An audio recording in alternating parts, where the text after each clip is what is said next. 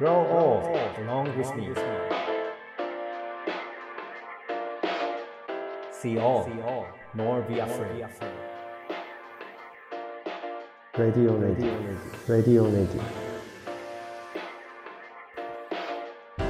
レディオネイティブへようこそ NPO 法人フィールドアシスタントの村上祐介ですネイティブ編集長の今井翔です。この番組はネイティブを知るさまざまなゲストをお呼びして暮らしをつなぎ続けるためのヒントについてお話を伺っています。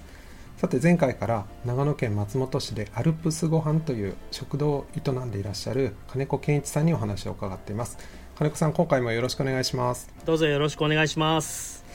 なんかお話を聞いててすごくあの家庭的であったかいお店で松本に帰る家ができたようなそんな印象を受けました。ああ嬉しいです。ありがとうございます。あの前回の話でも金子さんの方からワクワクっていうのがすごくキーワードだっていう話を伺ったんですけれども、はい、松本っていう土地でいうとワクワクするところっていうのはどういうところがありますか？はい、えー、松本にあの4年前に移住してきたんですけども暮らすようになって感じたのは野菜がとにかく美味しいっていうのと、うん、えー、農家さんとの距離が近いっていうのが、えー、すごいありがたい環境だなっていうのが感じましたね。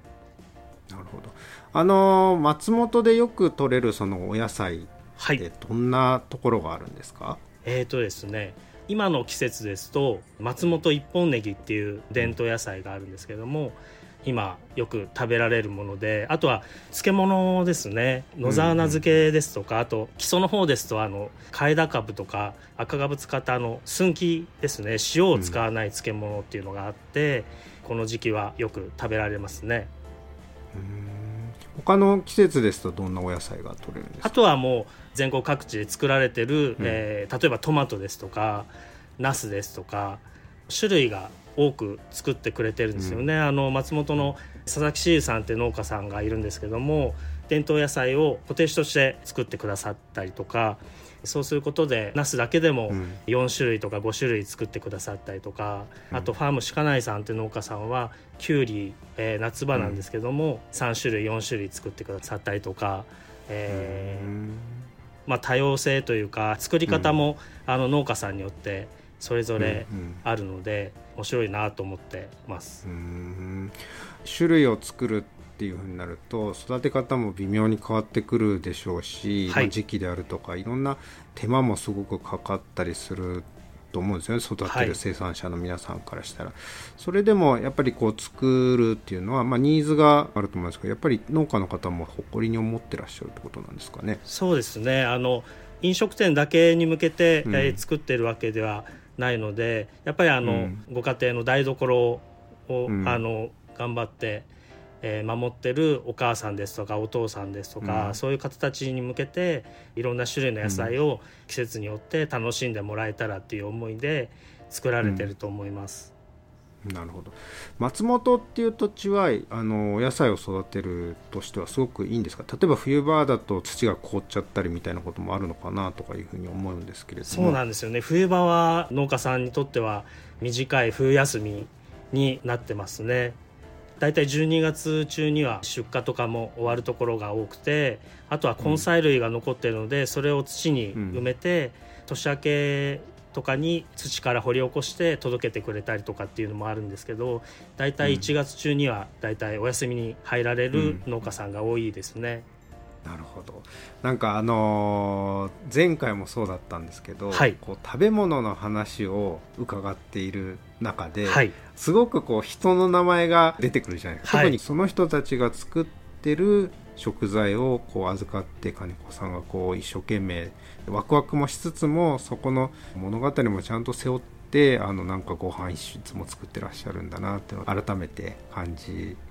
たんですけど。ね、ただ僕が作ったご飯を食べてもらうんじゃなくてお野菜ですとか、まあ、調味料ですとか道具ですとか器ですとか、うん、そういう後ろにあの物語が必ずあると思っているので、えー、一緒に味わってもらえたらいいなと思ってお客様にも食べてもらいながら喋ったりするんですけどついつい喋りすぎちゃうんですよね。そうなんです。僕も一緒ですね、はい、いや本当ですね。あのまさに金子さんの人のつながりのちょうどこう交差点にアルプスご飯っていうお店があるんだなっていうことを本当に感じました。後半もどうぞよろしくお願いします The best is yet to be. The last of life for which the first was made.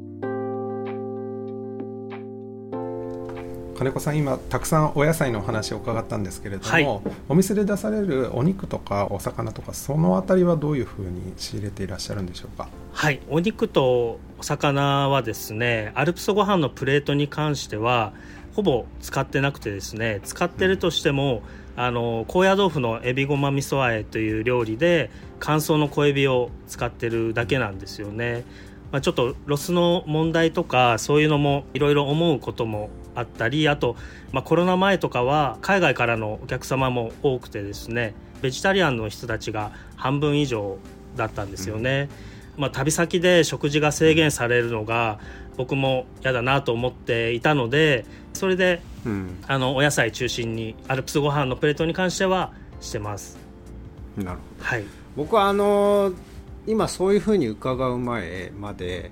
お魚お肉入ってないとかっていうイメージがあんま実はなくて、はい、あそうなんだっていうふうにそういえば確かに言われるとそのメインもそうだなとかってこう思ったりとかするんですけどそういうことだったんですね。そうなんですよね。結構そういうお肉とか魚なくてもなんか満足感があって、うん、腹持ちするご飯だねっていうのを言ってもらえるんですけど、やっぱりあの合鴨米を圧力鍋で炊いてもっちりさせたりとか、うん、あのメインの揚げ物を、まあ、車麩で唐揚げにしたりとかですね、うん、そういうところでちょっと満足感というか出せたらいいなと思ったりとか。あと、食感をすごい意識して料理を作っているので多分咀嚼する噛む数が通常より多分多いんじゃないかなと思って、その点でも満足感とかつながるのかなと思ってますね。あと個人的にはどうしても例えばお野菜とかだとパンチっていう意味ではやっぱりお野菜ってないような気もするんですけれども、はい、金子さんのとこで使ってらっしゃる野菜お野菜が一個一個個性があるからその力強さもあってあとそれの噛み応えであるとかそういったとこも相まってるのかなっていうようなのをちょっと今思いましたね。そうですね。野菜が本当とにかく美味しいんですよね。本当もう最低限の調理すれば美味しく出来上がるっていうのが松本に来て分かったしあんまり、まあ、食材をこねくり回してやるよりかは、うん、もうシンプルに調理してあげた方が野菜も喜ぶし自分も料理を作ってて楽しい気持ちになるので、そういう、まあ、味付けですとかアルプスご飯になってますね。なるほど。あのお料理される金子さんは季節感っていうところで調理方法とか変えたりとか意識されてるとこってあるんですか？そうですね。あの夏場とかは普通にあの汁物はちょっとさらっと飲める味噌汁を作るんですけどやっぱ冬場とかは寒いのでちょっととろみがかったあの汁物がいいなと思ってそれでかぶですとか、まあ、ごぼうですとかそういうのを玉ねぎじゃがいもと一緒にだしでコトコト煮込んで柔らかくなったところでハンドミキサーでガーッと攪拌して味噌ポタージュっていうのを作るんですけどそうするとすごい温まるんですよね。